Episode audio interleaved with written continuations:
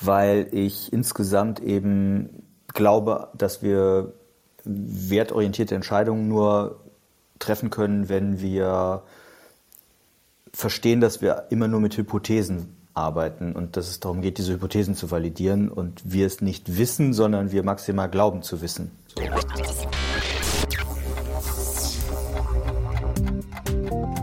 Willkommen bei Innovate and Upgrade im zweiten Level. Mein Name ist Peter Rochel und hier geht es um Tools, Methoden und Praxis der strategischen Unternehmensentwicklung.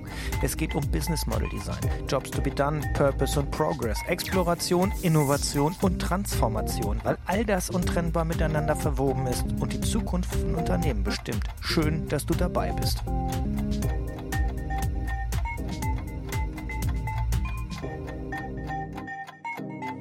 Zu hören gibt es jetzt die Aufzeichnung unseres Clubhouse Talks vom 30. April 2021 zum Thema auf die Fragen kommt es an. Es geht natürlich um Interviewtechnik, um Fragen für Jobs to be done Interviews. Das Ganze beleuchten wir mitunter sehr tiefgängig und die anwesenden Co-Moderatoren und Gäste versuchen natürlich auch mir die letzten Geheimnisse zu entlocken, wie man das so anstellt.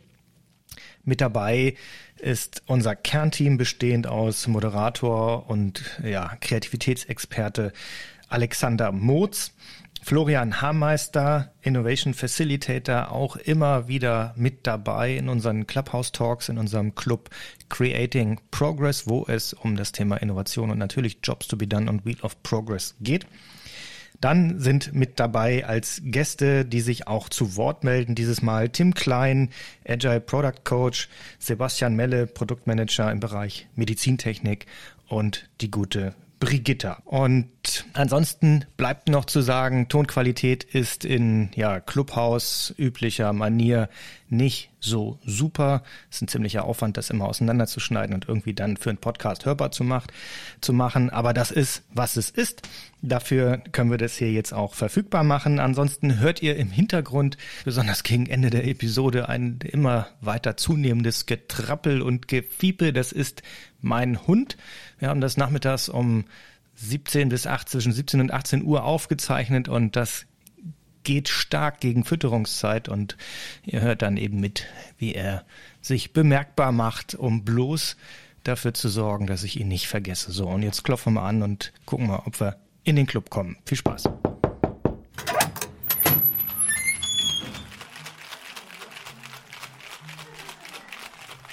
Männer von Flake, ich begrüße den Sebastian. Sebastian ist auch da, guck mal.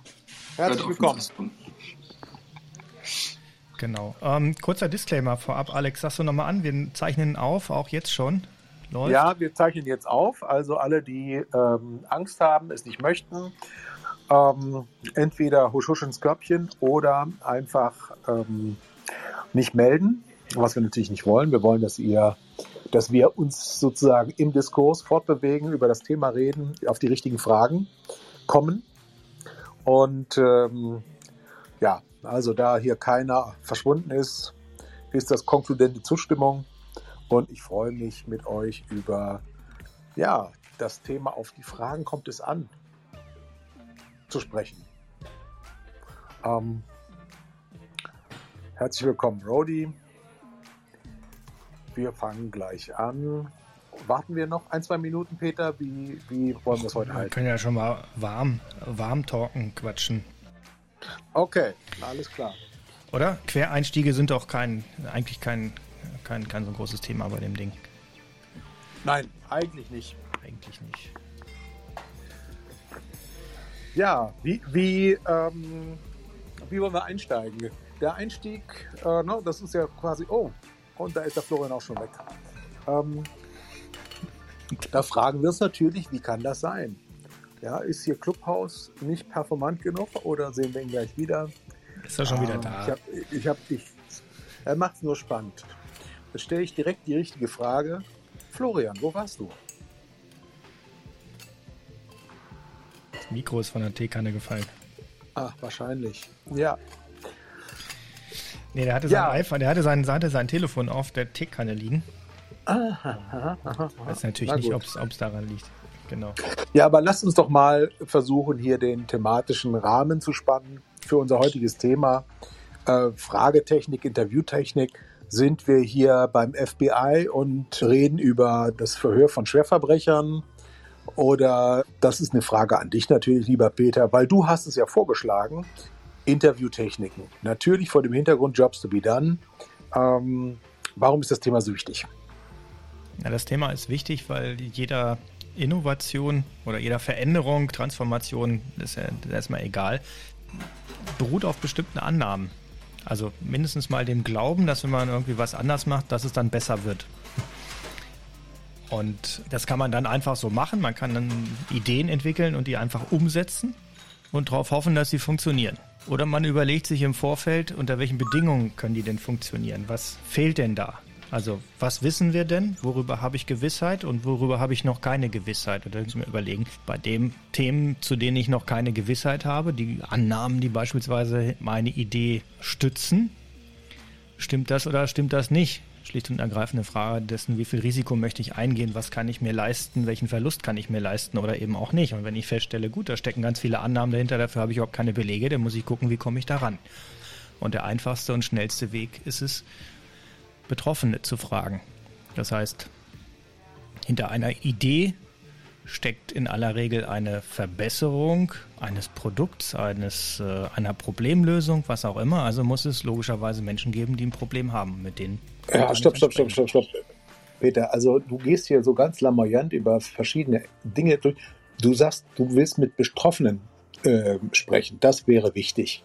Ähm, meiner Erfahrung nach ist es unheimlich schwierig, die Leute ähm, quasi an die Strippe oder ans Mikrofon oder an den Tisch zu bekommen, die überhaupt sich befragen lassen wollen. Ist das, ist das nicht sozusagen die Einstiegsklippe, die man da hat? Also auch da äh, stecken ja jetzt in dem, was du gerade gesagt hast, mehrere Behauptungen drin, nämlich ähm, ich will jemanden befragen. Eigentlich will ich das nicht. Ich möchte niemanden befragen. Ich möchte von Menschen lernen über äh, bestimmte Umstände, über Situationen und wie sie sich da verhalten. Und Fragen hat immer so ein bisschen so ein Geschmäckle. Klar sind das am Ende Fragen. Und äh, die Frage ist, erste Frage ist dann, wie kriege ich die dazu, mit mir zu reden, mit mir ein Gespräch zu führen? A, mit wem muss ich überhaupt reden? Also Betroffene, wen betrifft's? Mit wem muss ich reden, damit ich das, was ich nicht weiß, lernen kann? Von diesen Menschen. Und ja, die muss ich natürlich dann äh, erstmal identifizieren und dazu bekommen, dass sie mit mir reden für eine gewisse Zeit. Wie finde ich denn raus, mit wem ich reden muss? Vielleicht hast du ein Beispiel. Oder wir haben hier, ähm, weiß nicht, wir haben, der Tim ist gerade noch mit draufgekommen. Vielleicht hat jemand ein konkretes Beispiel, einen konkreten Fall. Dann macht das vielleicht sogar noch viel mehr Sinn, wenn wir das anhand eines ganz konkreten Beispiels mal durchspielen oder besprechen.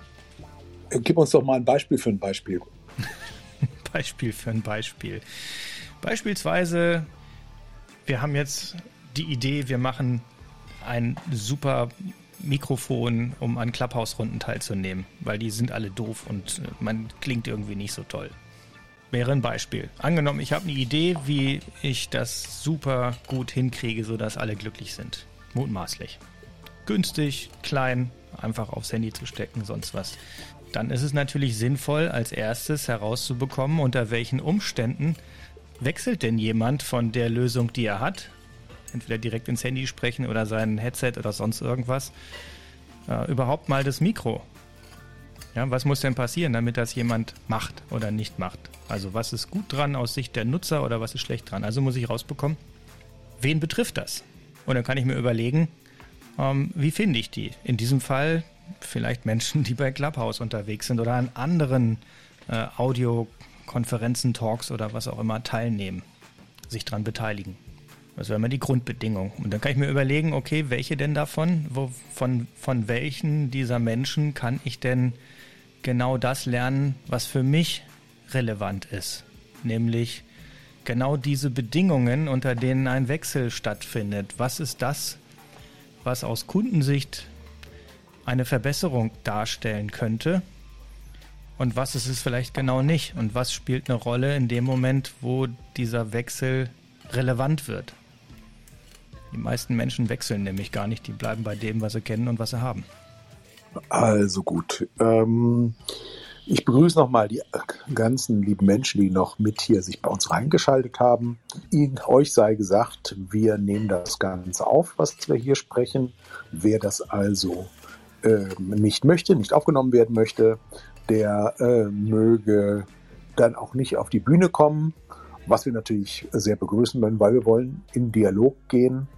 Und ja, Peter habe ich gerade gefragt, wie man quasi zu den Menschen kommt, die man überhaupt befragt und wie der Hintergrund ist. Und unser Beispiel ist also ein Mikrofon, mit dem man zum Beispiel auf Clubhouse oder in Podcasts sich besser anhört, als wenn man direkt ins Mikro, ins, ins Handy spricht, so wie ich das gerade tue. Und braucht es dafür einen Auftraggeber oder gehe ich hier rein von einer Hypothese, von einem Modell, Idee zur nächsten? Wie meinst du das mit Auftraggeber? Naja, also ich könnte jetzt ja irgendeinen großen Technikhersteller nennen und sagen, okay, ich sehe, dass hier das Thema Podcast und Clubhouse, dass überhaupt audiobasierte Plattformen unheimlich boomen. Und ich stelle selber Mikros her als Hersteller und ähm, könnte das ja für mich als Marktchance identifizieren. Wie geht's dann weiter? Ja, angenommen, du bist dieser Technikhersteller in Form eines was weiß ich, Entwicklungsleiters oder vielleicht eines Innovationsmanagers oder in Form eines, äh, eines CEOs und ich bin der Betroffene, der angesprochen wird, sagt, hier, Peter, bau jetzt mal das beste Mikro der Welt für genau diese Leute. Und ich habe, ich weiß schon, wie es geht. Dann würde ich als erstes wissen, wann wäre das der Auftraggeber? Und ich weiß in aller Regel, dass wenn es keine Belege für solche Behauptungen gibt, dass es ein Glücksspiel wird. Und das ist das Erste, was mal klar zu machen wird. Und dann habe ich spätestens ab dann einen Auftraggeber, wenn wir nämlich geklärt haben, worauf werden diese Annahmen gestützt. Und wenn es da nichts gibt, sprich belastbare Experimente, dann ist es an der Zeit, sich diese Betroffenen zu suchen und sich diesen Auftrag zu eigen zu machen. Schlicht und ergreifend sehe ich das als eine Haltungsfrage in Bezug auf die Verantwortung, die man für so ein Projekt übernimmt oder nicht. Also verstehe ich dich richtig, dass es so ist, dass ein Auftraggeber häufig ja das Mindset hat, ich kenne ja meine Pappenheimer, sprich meine Kunden, ich weiß schon, was die wollen, also ich kann die Fragen von vornherein beantworten. Die meisten entwickeln diese Fragen gar nicht. Das ist zumindest mein Beobachten. Also meistens wird gar nichts hinterfragt oder viel zu spät und meistens nicht mal dann. Okay. Häufig ist dann, man macht dann irgendwas, man baut was. Ich bin fünf Jahre lang in einem äh, Unternehmen beschäftigt gewesen, die sich als, und auch zu Recht denke ich, als Innovations- und Technologieführer gesehen haben im Bereich Heiztechnik und regenerative Energien. Und ähm, irgendwann war man an dem Punkt, da war, das war alles so gut, das waren also locker mal zehn Jahre Vorsprung vor dem Rest des äh, europäischen, mutmaßlich sogar weltweiten Marktes, ähm, dass dann irgendwann äh, kam so die Stimmung auf, also das ist so perfekt, die einzigen, die zu doof sind, das zu verstehen, sind die Kunden. Also das Produkt war genau richtig, die Kunden waren einfach zu blöd, ähm, die das nicht gerafft haben, dass das so gut ist. Ist das eine Situation, äh, die dir bekannt vorkommt, Florian? Ist, oder ist das ein Einzelfall, was der Peter da schildert? Ich finde dieses Beispiel mit den Kunden total äh, toll, weil, ähm, wie gesagt, ich komme ja aus, der, aus, aus bin ja ein halber Ingenieur äh, und ja, das war unsere tägliche Einstellung, würde ich gerade sagen. Ne? Also ähm, natürlich haben wir das Geilste gemacht und das beste Produkt gebaut und irgendwie verstehen die Kunden das nicht. Also dem kann ich vollkommen nachvollziehen. Ist natürlich im Endeffekt eine falsche Haltung, aber es ist, glaube ich, ganz oft so eine, so eine Denkhaltung und ähm, ähm, glaube ich, ähm, da auch das Thema, wir sind ja auch beim Thema Fragen, ne? Und dann ähm, glaube ich, was ich immer wieder feststelle, ist ja die Frage, dass man dann mit dem Produkt zum Kunden geht und sagt mal, wie findest du das? Ja, oder ja, irgendwie, was hältst du von dem und dem Feature? Ja, ich weiß nicht, wie ihr dazu steht, aber das sind natürlich nicht die blödsten Fragen, die man stellen kann, aber ähm, da kriegt man, glaube ich, relativ wenig Infos raus. Insbesondere dann, wenn man sich irgendwie gut mit dem versteht. Wisst ihr, was ich meine? Also gibt es ganz oft, glaube ich, nicht die, die ehrlichen Antworten. Also, ja, das sind super. Also das sind, die Fragen sind total super wenn du gerne hören möchtest, ähm, dass der Kunde das eigentlich ganz gut findet. Ja, ja, genau. Also wenn du nicht die Wahrheit hören möchtest, sondern wenn du eine Bestätigung haben möchtest, da hast du recht, dann sind es die mega richtigen Fragen. Ja, das habe ich auch aus Erfahrung gehabt, so, guck mal, ist doch gut, ne? Ja, also, ja, das ist. Ja. Und jetzt bin ich natürlich neugierig, Florian, du sagtest, die eine Hälfte war Ingenieur. Jetzt beschäftigst du dich ja viel mit Innovationen. Äh, was ist denn deine andere Hälfte und was stellt die denn jetzt für Fragen? Ja, die andere Hälfte war ja, Hälfte, eine Hälfte Ingenieur, die andere Hälfte so ein bisschen BWLer, ne, so. Ähm, der hat damals aber auch nicht die anderen Fragen gestellt. Das ist jetzt, wie du schon sagst, so ein bisschen aus dem Innovationsbereich und ähm, aus, aus, ich sag mal, learn by doing. Ne? Also ich bin ja auf die Fresse gefallen, habe dann festgestellt, okay, irgendwie anders funktioniert das nicht.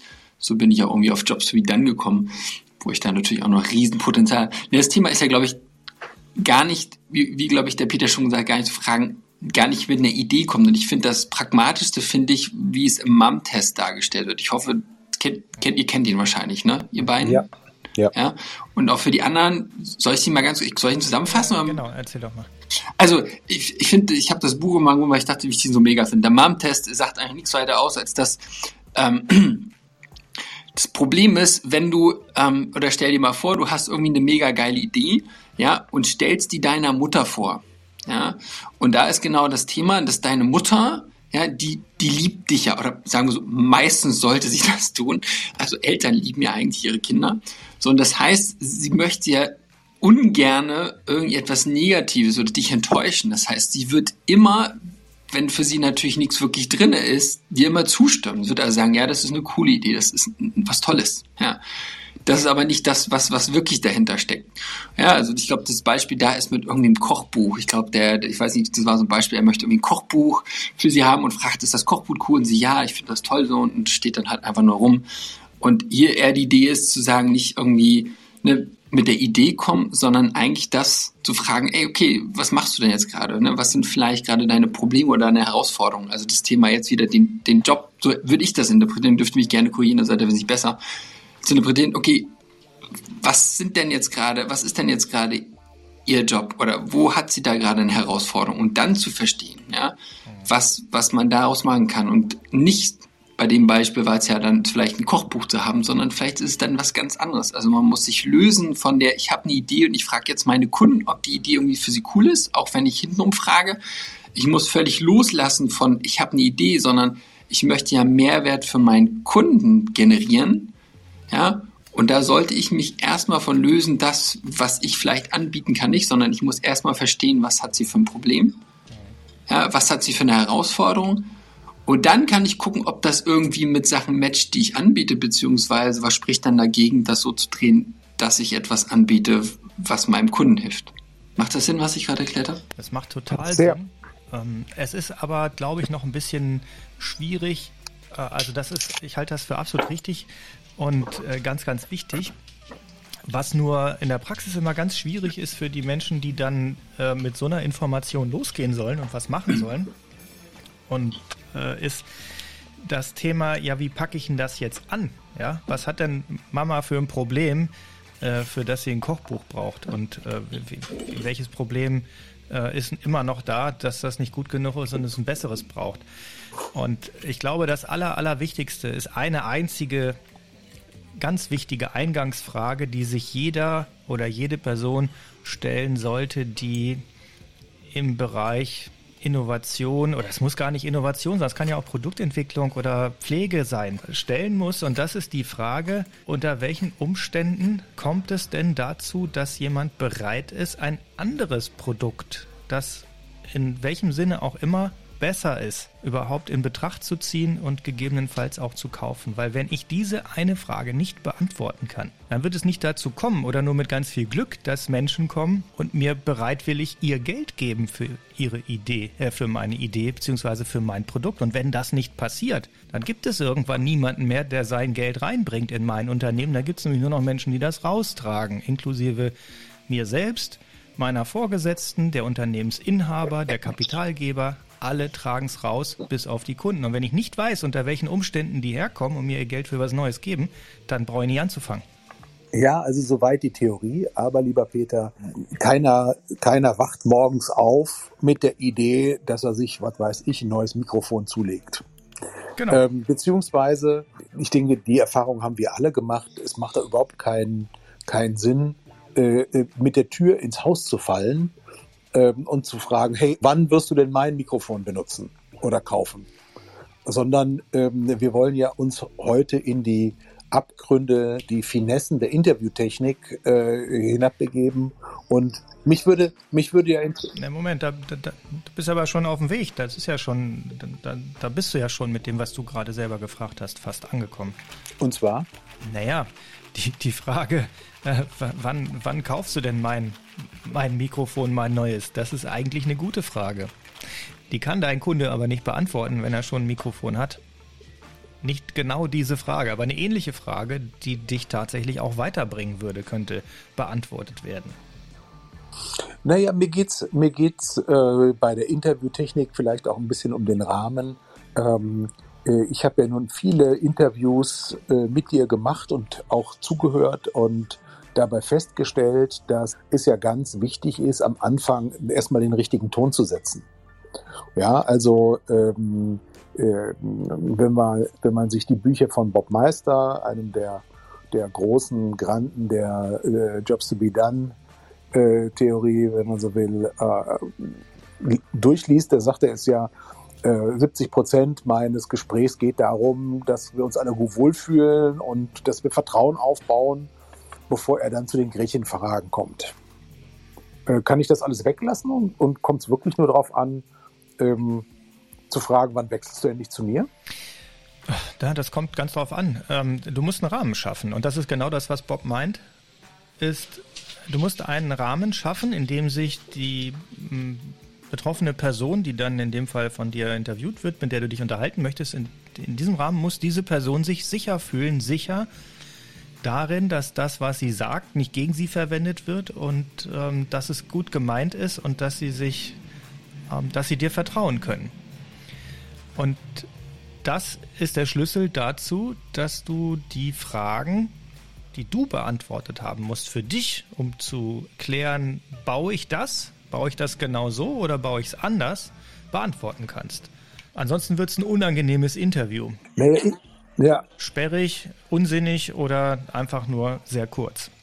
Na, also eine Beobachtung, äh, die ich gemacht habe, ist äh, zunächst mal, ähm, dass sich viele Gesprächspartner wundern, dass man auf so eine unkonventionelle Art sich mit ihnen unterhält und sie ähm, spüren, dass man sich für, für, für sie und ihre Bedürfnisse wirklich interessiert.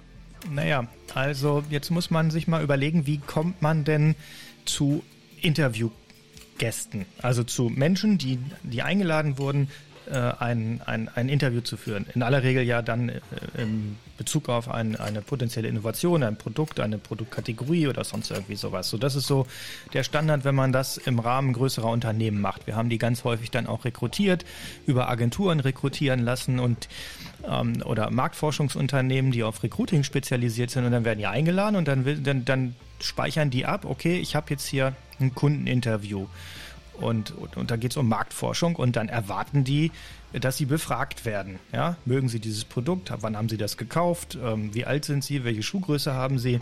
Und würden sie es nochmal kaufen? Und was halten sie hiervon und was halten sie davon? Und das ist es nicht. So ein Interview machen wir als Jobs to be Done Interview nicht. Und das müssen wir den Kunden von Anfang an vorher sagen, damit die wissen, was da kommt. Weil ansonsten denken die, Moment, das war aber jetzt nicht abgemacht. Was, das geht sie jetzt hier nichts an. Das ist mir aber ein bisschen zu persönlich. Wieso fragen die mich so komisch so? Und, ähm, Wie macht man das?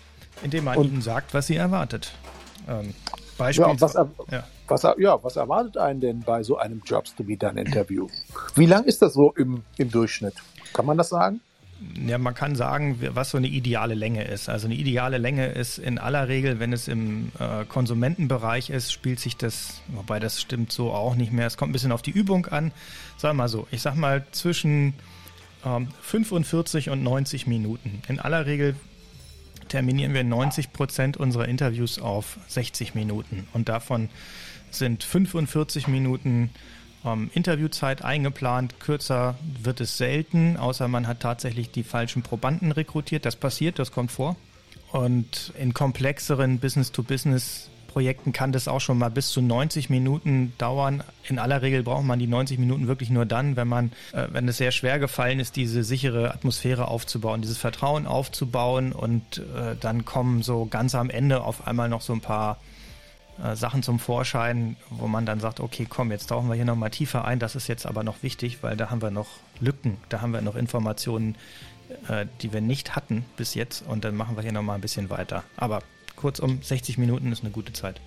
Und wenn, wenn du die 60 Minuten rum hast, weißt du dann alles? Reicht ein Interview? Kann man dann nach Hause gehen und anfangen zu innovieren? Oder wie viele Interviews braucht man so? Also ähm, dem gehen ja äh, Fragen voran, wie welche Informationen brauche ich denn insgesamt? So und diese Informationen, äh, das ist immer noch die Informationen, die ich benötige, um diese eine Frage: Unter welchen Bedingungen wechseln Menschen dauerhaft zu einer neuen, Schrägstrich meiner Lösung? Und Dafür brauche ich Informationen über die, über die Ereignisse, die passieren müssen, die das Verhalten insofern ändern, als dass jemand erstmal aufmerksam wird, was passiert noch, damit jemand anfängt, sich aktiv nach anderen Lösungen umzugucken und was muss noch passieren, damit dann eine Entscheidung auch getroffen wird. Diese Informationen brauche ich. Dann brauche ich die Informationen über Kräfte und Informationen über Kontext, der Auswahl einschränkt in dem Moment, wo Entscheidungen getroffen werden sollen oder müssen. Und äh, die brauche ich aus, das kann ich alles in einem einzigen Interview finden, wenn ich gut genug bin, wenn ich das trainiert und geübt habe oder wenn ich Glück habe und sehr redselige, auskunftsbereite Menschen habe. In aller Regel finde ich aber nicht alles in einem Interview. Und dann ist es natürlich auch gefährlich, wenn ich das alles äh, darauf stütze, dass eine Person das gesagt hat. In aller Regel brauchen wir Muster und diese Muster fangen sich irgendwann an zu wiederholen. Das heißt, wir merken dann, okay, das sind bei der anderen, bei dieser neuen, diesen neuen Menschen sind das ähnliche Ereignisse oder genau die gleichen, das sind die gleichen Kräfte, das sind die gleichen Kontexte. Und das fängt sich an zu wiederholen, in aller Regel nach ich sag mal so sechs bis acht Interviews, dann kriegt man nicht mehr viel neue Informationen dazu, dann wiederholt sich das nur noch und damit ist dann äh, ist das dann meistens bei acht bis zehn Interviews. Wir arbeiten mit Standardsets von zehn Interviews, hat man alles, was man braucht. In einigen Fällen haben wir es auch schon nach drei Interviews, dann kann man auch abbrechen, dann ist okay. Dann ist das so gut oder man hat das Budget nicht dafür. Aber drei ist schon sehr grenzwertig wenig. Ich habe hier gerade eine äh, Wortmeldung und äh, habe mal den Tim mit auf die Bühne geholt, der bestimmt etwas zu deinen Aussagen beitragen hat. Ich habe eine Hallo zusammen erstmal. Ja, ich kann ganz meistens jetzt nur zuhören, aber habe euch gefolgt. Ich habe noch mal eine Frage an Peter, hm? weil du sagtest, äh, wenn die Leute besonders redselig sind. Der ja. Punkt hatte mich gerade getriggert. ja. Hast du sozusagen regional, um mal etwas zu schubladisieren, Unterschiede erkannt, dass du in bestimmten Regionen solche Interviews quasi flüssiger und redseliger führen kannst als in anderen? Nein.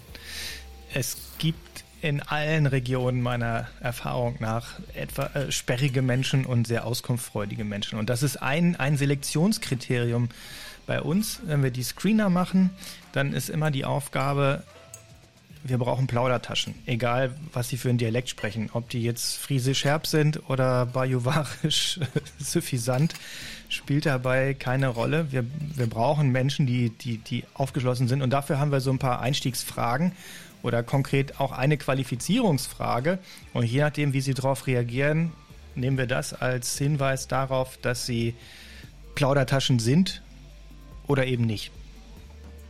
Jetzt bin ich aber gespannt, welche Frage das ja, ist. Ja, ich wollte gerade sagen, die, die berühmte Qualifizierungsfrage, die musste uns jetzt hier, wir wollen ja die Secret Source heute ähm, hören. Ähm, was wäre so eine klassische Qualifizierungsfrage?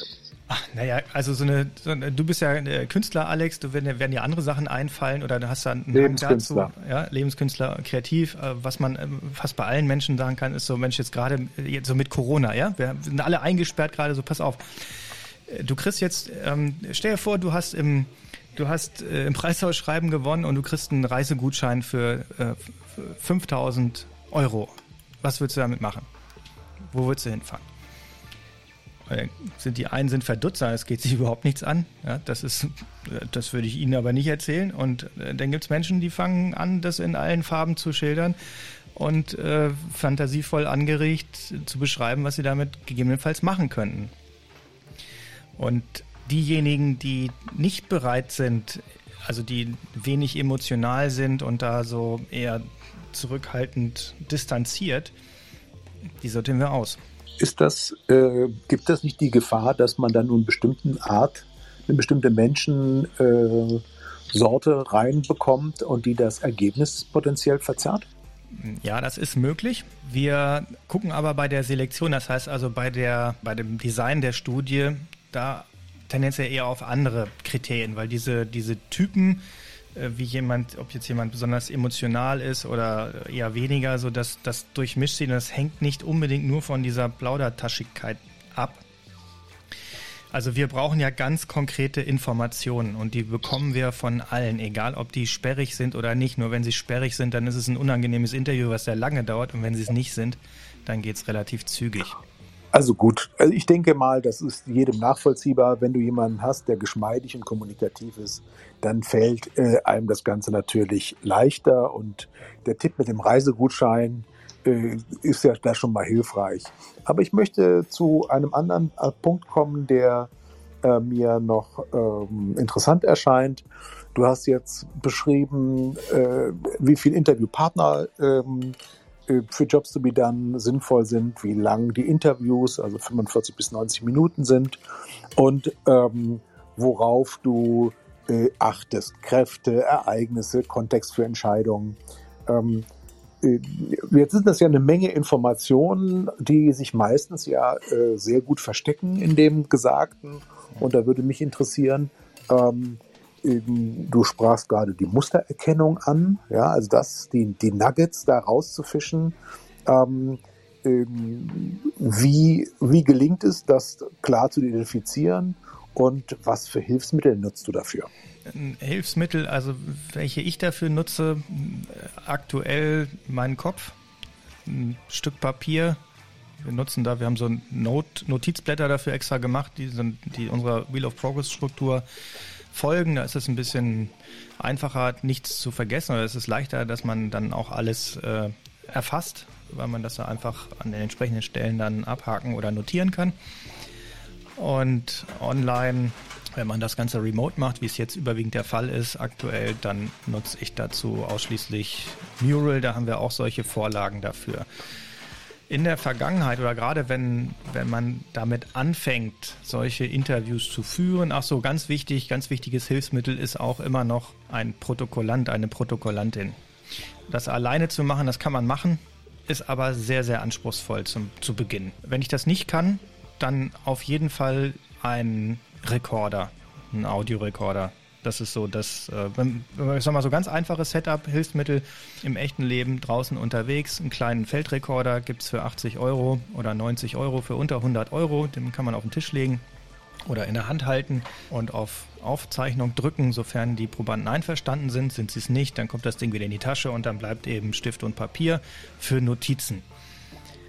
Und dann muss ich es aus dem Gedächtnis äh, hinterher äh, protokollieren und äh, aufzeichnen. Und dafür ist es eben nochmal eine wichtige Hilfe, dass dann jemand anderes dabei ist, der mich dabei unterstützt. Dann kann sich nämlich einer aufs Gespräch konzentrieren und der andere auf die Notizen und kann man sich ein bisschen abgleichen, dass man auch nichts vergessen hat.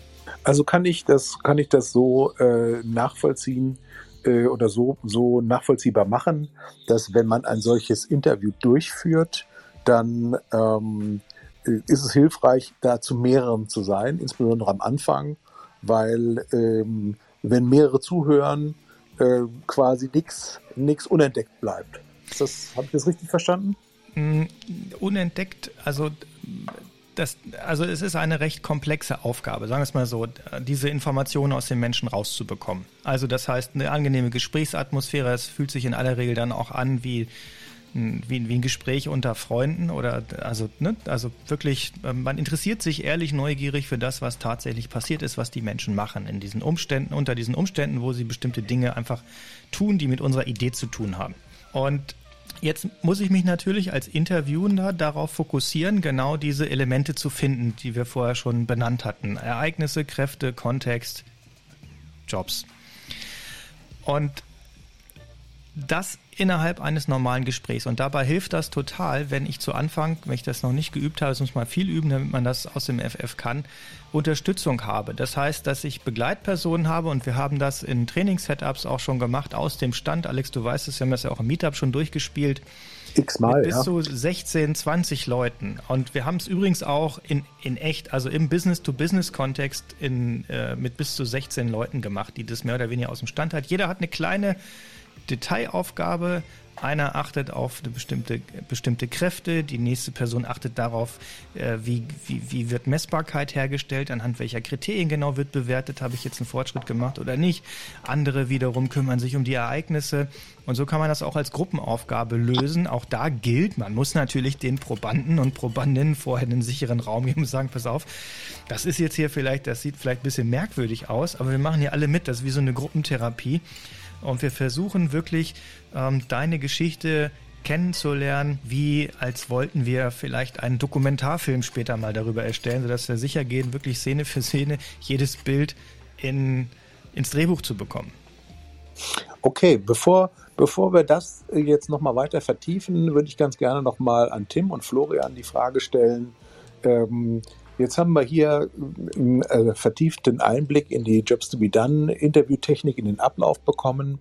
Mich würde interessieren, Tim, du bist ja eher agil unterwegs, Florian, du ja nun auch im Innovationskontext. Setzt ihr auch Interviewtechniken ein und wenn ja, in welchem Zusammenhang?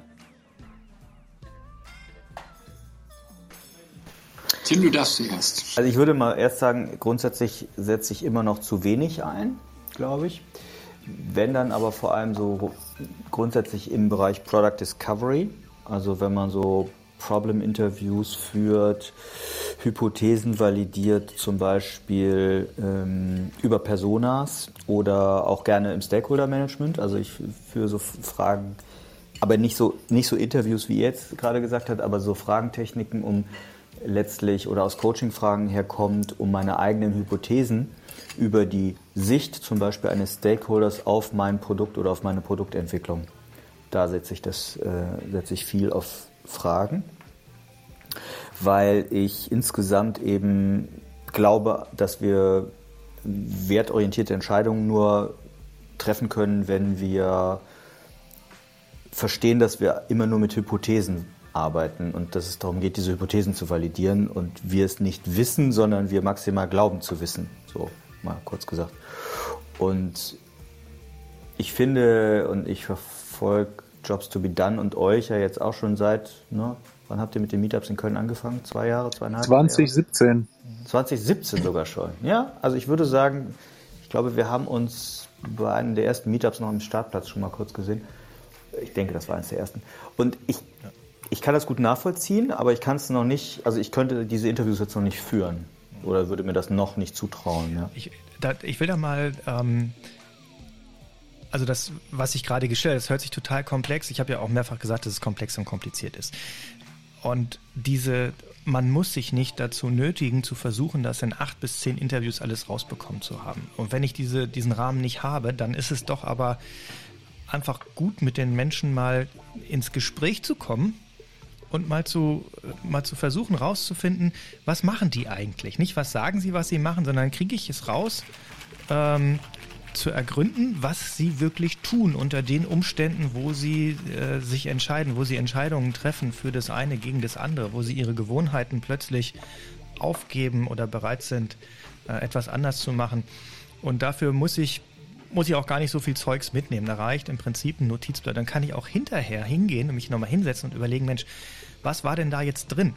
Gab es da diese Ereignisse, die Auslöser waren dafür, dass jemand sich auf angefangen hat, bei Google nach etwas zu suchen? Ich will nicht wissen, was die bei Google suchen. Ich will wissen, warum sie das, was sie dann da suchen, suchen und was hat das ausgelöst. Und dann braucht man natürlich ein paar mehr Gespräche erstmal, aber so kommt man auch ganz gut rein und es ist gar nicht so schwierig, mit diesem Mindset erstmal äh, daran zu gehen. Und das muss auch nicht immer eine Stunde dauern. Nur um einen Anfang da, zu machen. Hm? Darf ich noch mal kurz nachfragen, bevor Florian einsteigt? Hm, ich habe mir jetzt letztens auch das äh, komplette Interview, oh nee, ich habe mir zwei komplette Interviews von dir angehört. Mhm. Das eine war das mit der Espresso, ja. Magacciatoro oder was? Mit dem Espresso-Sieb? Bialetti. Bialetti mit, der, mit dem Sieb, ne? Es war nur das ja, Sieb, was fehlte genau, oder ja, so. Und dann jetzt. Zwei Jahre, um Ersatzteil zu bestellen. Genau, und, und, und ich habe es mir komplett angehört. Und genauso auch komplett die Geschichte des Stehschreibtischs von Andreas. Ja. Boah, und jetzt bin ich mal ganz ehrlich, ich hätte als Interviewer, glaube ich, nicht die Ruhe gehabt, die du da an den Tag gelegt hast. Also ich wollte da mehrfach so in, in mein Handy springen. Muss ich mal so ganz ehrlich sagen. Wie machst du das? Was meinst du denn jetzt? Welche Situation war, du Ach, ich weiß nicht. Ich hatte das Gefühl, dass du, du kreist ja, ich, ich beschreibe es vielleicht falsch, aber so für mich kommt es so rüber, du kreist ja manche Themen so ein bisschen ein und fragst nochmal von links, fragst nochmal von rechts, nochmal von oben und nochmal von unten. Und ich hatte so dieses Gefühl, und das ist dann mein eigenes Problem, dass ich schon dann zu schnell, glaube ich, in den Lösungsraum springe. Ja, ist doch klar, ist doch klar, weshalb der das so verstanden Wieso fragst du denn nochmal? so. Naja, okay, gut, jetzt hm, ich, ich stelle das gleich noch, ich stelle es nochmal zurück. Äh, die Frage ist jetzt, hat Florian dazu was, zu dem, was vorangegangen ist, oder hier zu dem, was Tim gerade gefragt hat? Wieso diese Ruhe und wieso so einkreisend und warum nicht dann schnell reinspringen? Was kann einen davon, was kann einem dabei helfen, das abzu? Also ich kann da Tim voll supporten, ähm, Peter. Ich habe dich jetzt auch ein paar Mal erlebt, ne? Und ich habe es ja auch ein paar Mal selber gemacht. Ich habe so schon mal so denke, ey, also das ist schon ich glaube, du hast, das ist sehr, sehr viel, wahrscheinlich Übung, aber es ist auch eine gewisse Weise von Talent. Also das Thema ist ja, die richtigen Fragen stellen ist ja nicht ganz so einfach. Ne? Also ich glaube, wenn man das irgendwann kann, ist das so ein Selbstverständnis. Aber ich meine, ich habe das selber erlebt. Bei den ersten Interviews konzentrierst du dich ja sehr auf den Prozess. Also welche Frage stelle ich? Weißt du, was ich meine? Also ich habe das zumindest erlebt, dass ich bei den ersten viel noch viel zu nie, noch nicht auf den, den Menschen fokussiert war, sondern geguckt habe, stelle ich jetzt die richtige, wisst ihr, was ich meine? Frage, wie, wie komme ich daran? Also ich war noch viel zu sehr verkopft oder bin immer noch, das ist jetzt nicht so. Und dann höre ich manchmal gar nicht das raus. Also deswegen finde ich, glaube ich, auch mal ganz wichtig, dass da noch zwei, drei andere Leute dabei sind, die die Sachen raushören. Ähm, ich, ich glaube, vermute, dass das etwas ist, was dann mitkommt mit der, mit der, mit der Routine. Ja, aber das Gefühl, ich würde sagen, das ist nicht so einfach. Ähm, und dieses Kreisen, was der Tim, kann ich nur sagen, ich bin immer wieder baff, in dem, wenn, wenn ich mit dir in irgendwelche Interviews, wo ich denke so, für mich war das doch irgendwie klar. Und dann fragst du nur und dann sagst, ach nicht stimmt, das war nicht klar. So, und ich glaube, dass dafür muss man wirklich, entweder man hat das Gefühl oder man muss es, man muss es sich, sich nicht erarbeiten, aber man muss damit bekommen, um zu verstehen, wirklich, wann haben denn jetzt wirklich die Leute das gesagt, was sie wirklich gesagt haben, oder steckt da noch was hinter? Und dieses Kreisen, was ich finde, Kreisen hört sich besser an als Bohren, das ist schon, glaube ich, dann etwas, was aber auch den Unterschied macht. Weißt du, es ist jetzt nicht so, ja, ich habe Jobs wie dann, ich kann das jetzt und jetzt mal ein paar Interviews und dann kriege ich das raus. Und ich glaube, genau das der Punkt. Nee, ist nicht, sondern man muss es beherrschen, so richtig zu gucken, oh, guck mal, da, da ist jetzt noch was, da muss ich nochmal tiefer reingehen.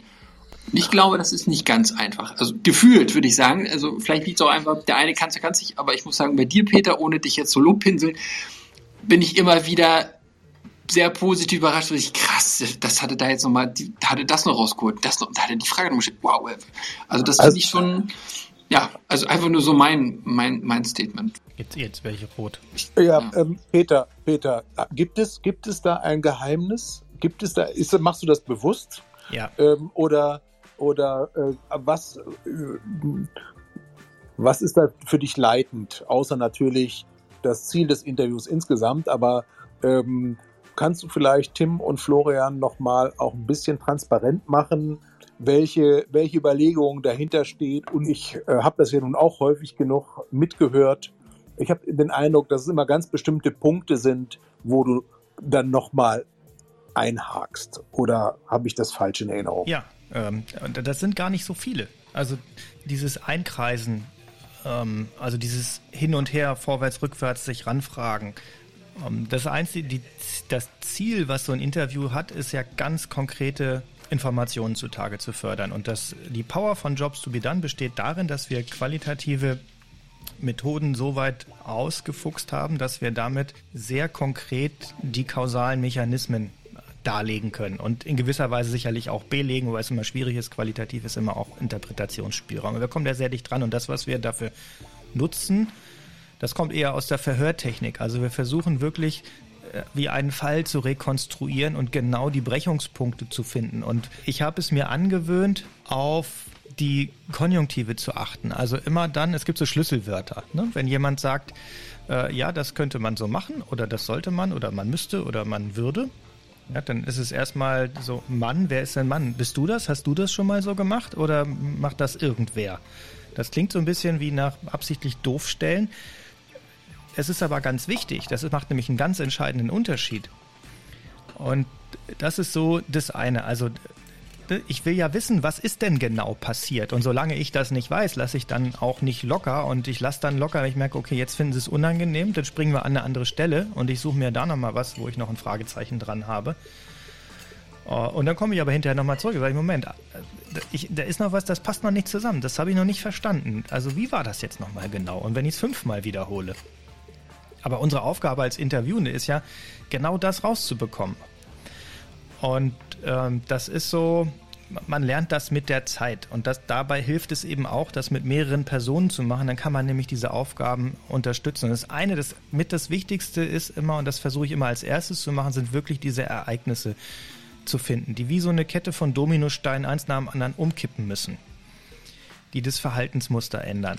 Und das nächste sind dann, und das passiert meistens an diesen, an diesen Punkten, wo diese Ereignisse stattfinden, wo dann plötzlich wird ein Problem gesehen. So, bevor das nicht passiert ist, ist mir nicht aufgefallen, dass hier überall lauter rote Passats in der Straße stehen. Die sind mir, die waren da immer, aber ich habe sie nicht gesehen. Warum? Also was ist passiert? Und das nächste danach, nach diesen Ereignissen, ist dann, und das passiert meistens da, wo diese Ereignisse sind, dass ich versuche herauszubekommen, wie wird Fortschritt oder Rückschritt gemessen? Also woran wird Gewinn oder Schmerz bewertet, festgestellt, wahrgenommen? Ganz subjektiv, ja. Ähm, ein Beispiel aus dem Thema Sports Community Plattform, das haben wir auch im Podcast mal behandelt da haben die Leute alle gesagt, so ja, also das war richtig gut, weil da hatten wir alle Spaß, wir wollen ja alle Spaß haben. So, dann schreiben die, ähm, die, die Jungs und Mädels aus dem Startup alle aus, okay, alles super, das Produkt ist gut, wenn es Spaß macht. So, und kein Mensch fragt nach, woher weißt du denn, dass du jetzt gerade Spaß gehabt hast? Also wie misst du denn Spaß? Was ist denn das? Das traut sich keiner zu fragen und man muss sich wirklich da hart zurücknehmen und wirklich doof nachfragen, weil das macht einen riesen Unterschied ob äh, Spaß so ist, dass sie, sehen die das irgendwo dran, ja? Lachen die Leute?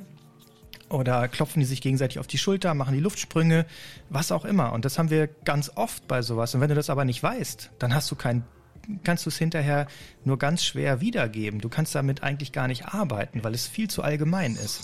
Also und das versuchen wir einzukreisen und rauszubekommen. Also mein Eindruck äh, äh ist, um das nochmal zu ergänzen, ähm, der sichere Raum und, und das Interview lebt ja auch ganz stark dadurch, dass der, der interviewt denjenigen, äh, die Interviewte, den Interviewpartner ja auch ein Stück weit äh, in die Situation zurückbringt, emotional in der Erinnerung.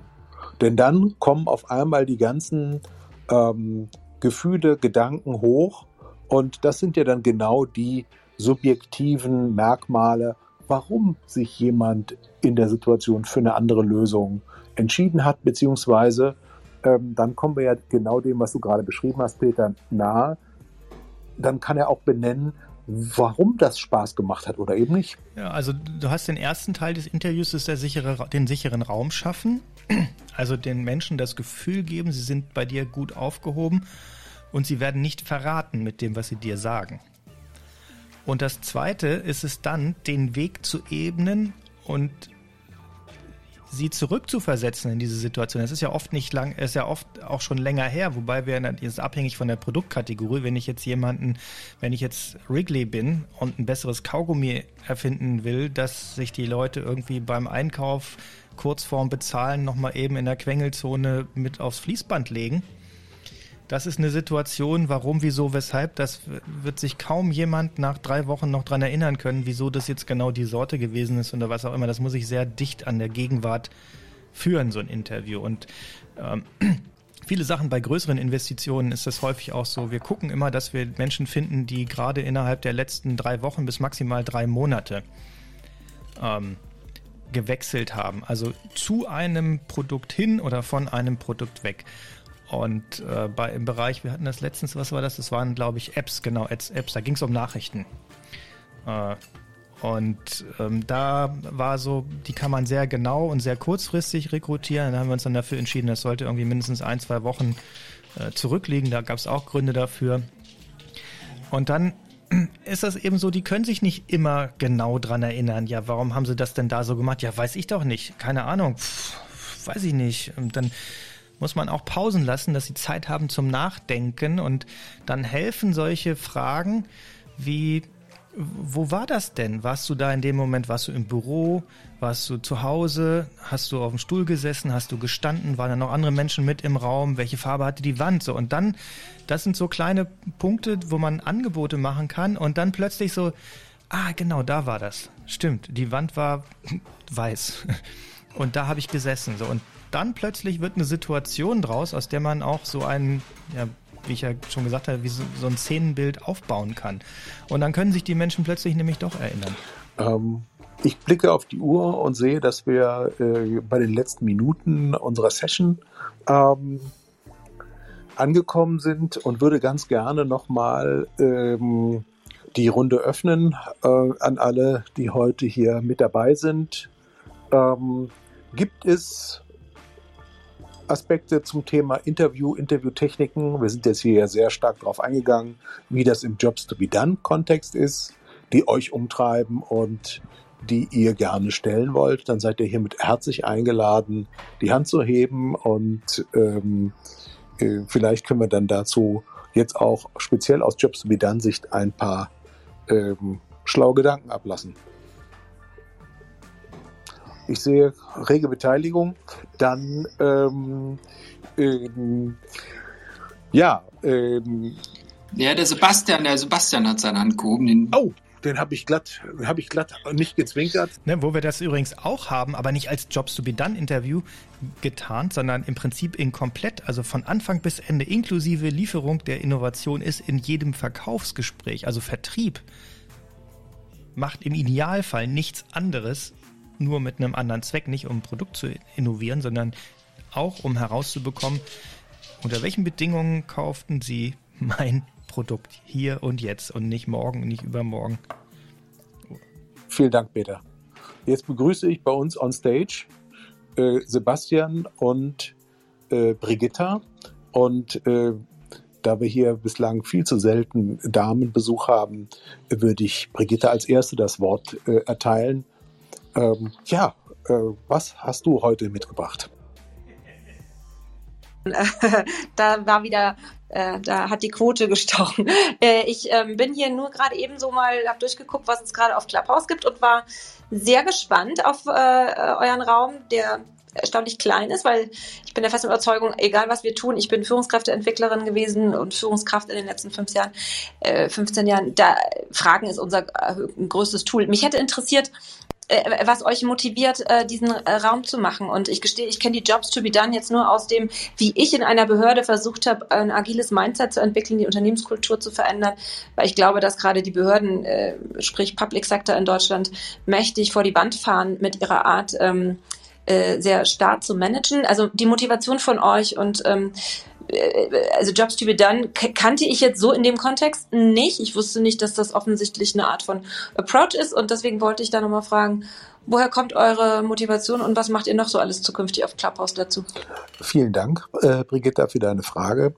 Ähm, ja, wir äh, beschäftigen uns schon seit vielen Jahren mit dem Jobs to be Done Framework und ähm, glauben, dass darin äh, ein Schlüssel liegt, um ähm, schneller äh, fast in allen Bereichen zu Innovation zu kommen.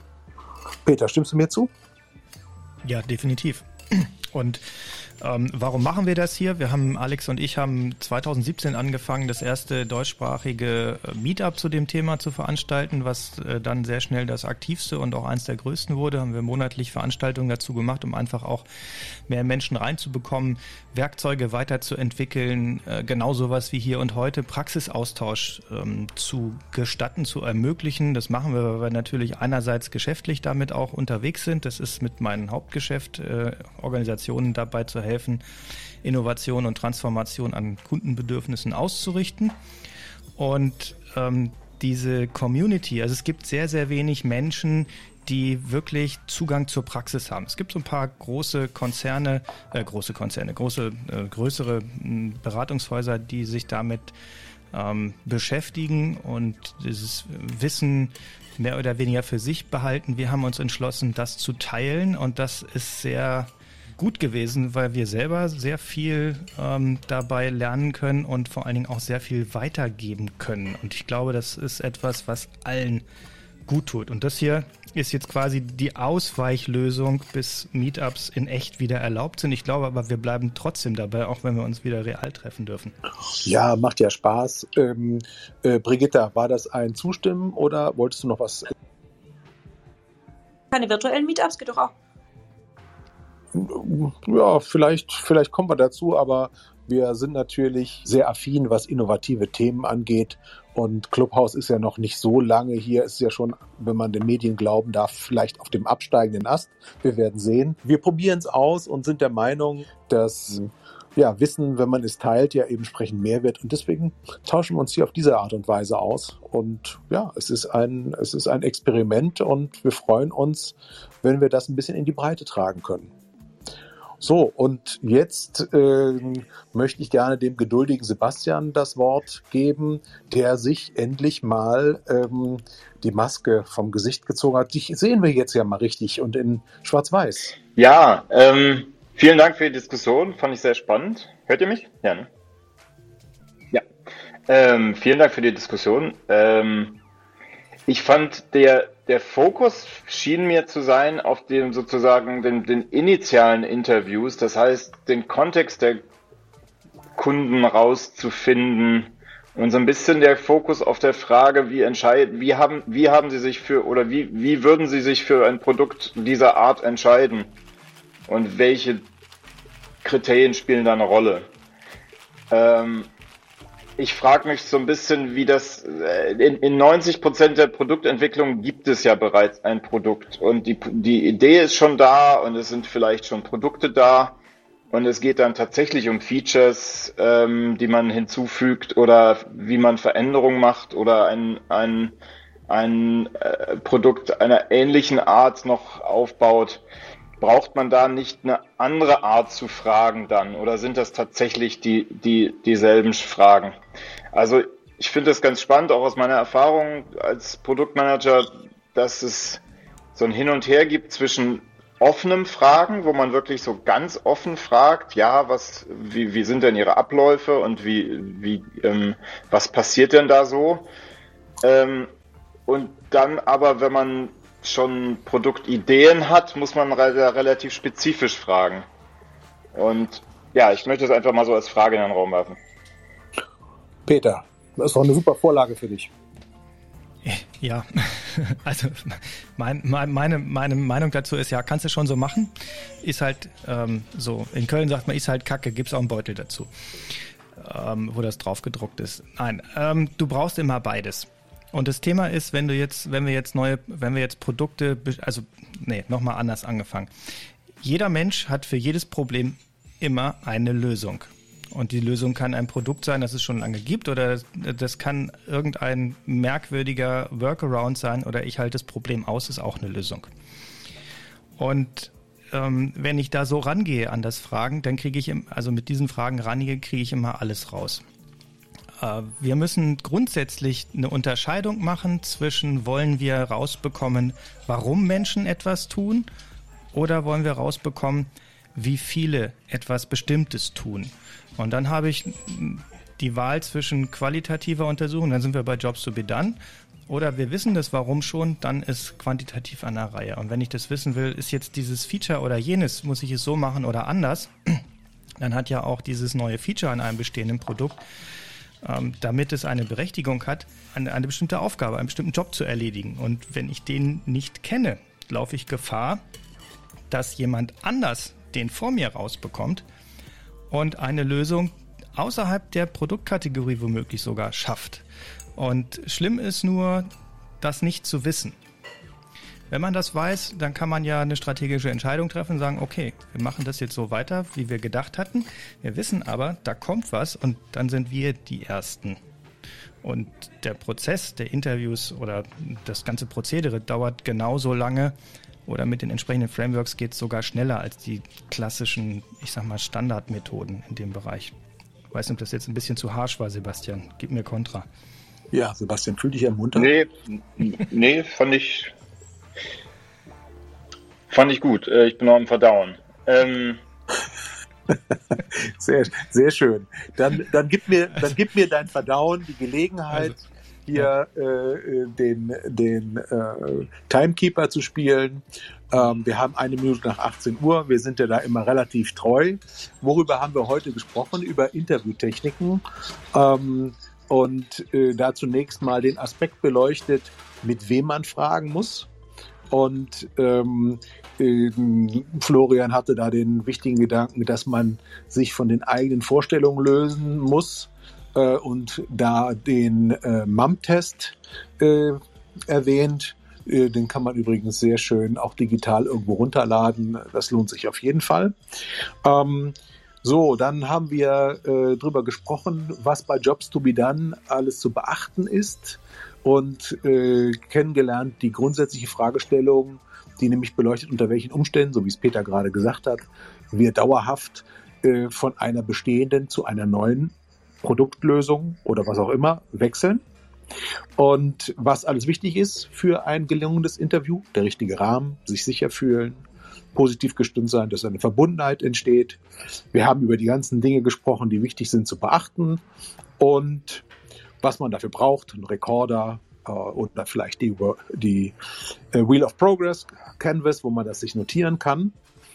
Ja, und äh, am, am Ende haben wir äh, noch den wichtigen Aspekt gehabt und an mehr erinnere ich mich dann auch nicht, dass wir nicht nur um verschiedene Aspekte kreisen, sondern dass es besonders wichtig ist, auf die Konjunktive zu achten und da einzuhaken, um herauszufinden, woran jemand Erfolg oder Misserfolg genau misst.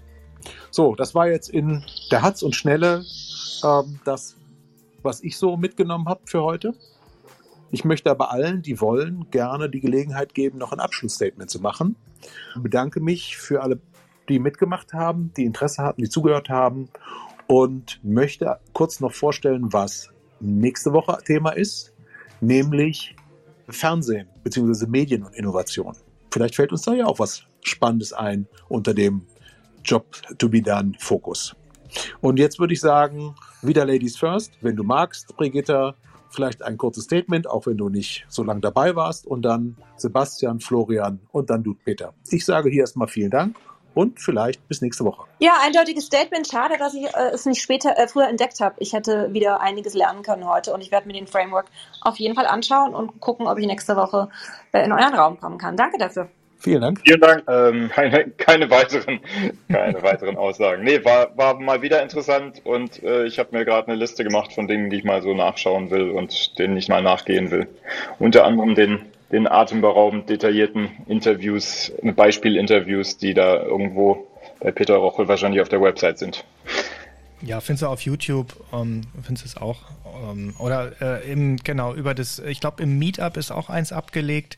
Schau einfach, wenn du auf der Website, da ist noch eine Suchfunktion, gehst einfach auf Interview oder folgt, gibt es einen Tag für Interviews, gibt es auch, äh, findest du. Danke.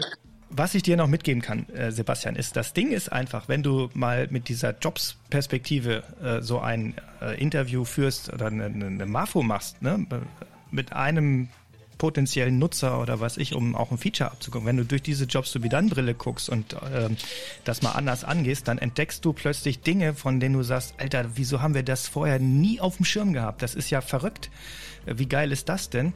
Und wenn du eigentlich nur ein Feature machen willst, dann kriegst du alles das, was du brauchst für das Feature und du kriegst aber gleichzeitig noch alles dazu, was du brauchst fürs Marketing und was du brauchst für den Vertrieb. Also du kriegst immer alles und das mit dem gleichen Aufwand. Und das nicht zu machen, halte ich für, hm, kann man machen, ist halt schade. Super, Peter, das war eine super Verkaufsrampe für die nächsten Danke. Podcast. Es lohnt sich immer bei uns zuzuhören. Lieber Florian, famous last words, bitte. Ja, ähm, ich fand es wieder mega mit euch und äh, danke Peter nochmal für diese Insights und ich kann euch jedem nur empfehlen, äh, sich das nochmal anzugucken, ohne jetzt Werbung zu machen, aber einfach aus eigener Erfahrung. Es, es, es hilft unheimlich. Ne? Und die Britta hat ja gefragt, warum. Ich weiß nicht, wie es bei dir ist, Peter, abgesehen natürlich vom beruflich Geld, geht es wirklich darum, ja, dass man irgendwas Sinnvolles machen möchte und irgendwie die Unternehmen unseren Kunden voranbringen. Und da hilft es einfach halt zu fragen und nicht irgendwas zu machen. Was ich einfach gelernt habe selber, das bringt nicht viel. Genau, also das war's. Vielen Dank, war super und ich wünsche euch mal ein schönes Wochenende. Ja, und tanzt schön in den Mai. Euch auch. Ja? Bis tanzen. Danke, tschüss. Das war's für heute. Wenn du mehr darüber wissen willst und mehr mitbekommen willst, dann melde dich doch an bei Clubhouse in unserem Club Creating Progress. Aktuell finden da erst im September wieder die Live-Sessions statt. Wenn das Thema Jobs sowie dann Interviews oder Kundeninterviews überhaupt für dich ein wahnsinnig wichtiges Thema ist, dann melde dich gerne. Wir können das für dich machen. Wir können das mit euch machen und wir können es euch beibringen. Ansonsten, wenn es dir gefallen hat, gerne eine Bewertung und hoffentlich auf Wiederhören. Bis bald.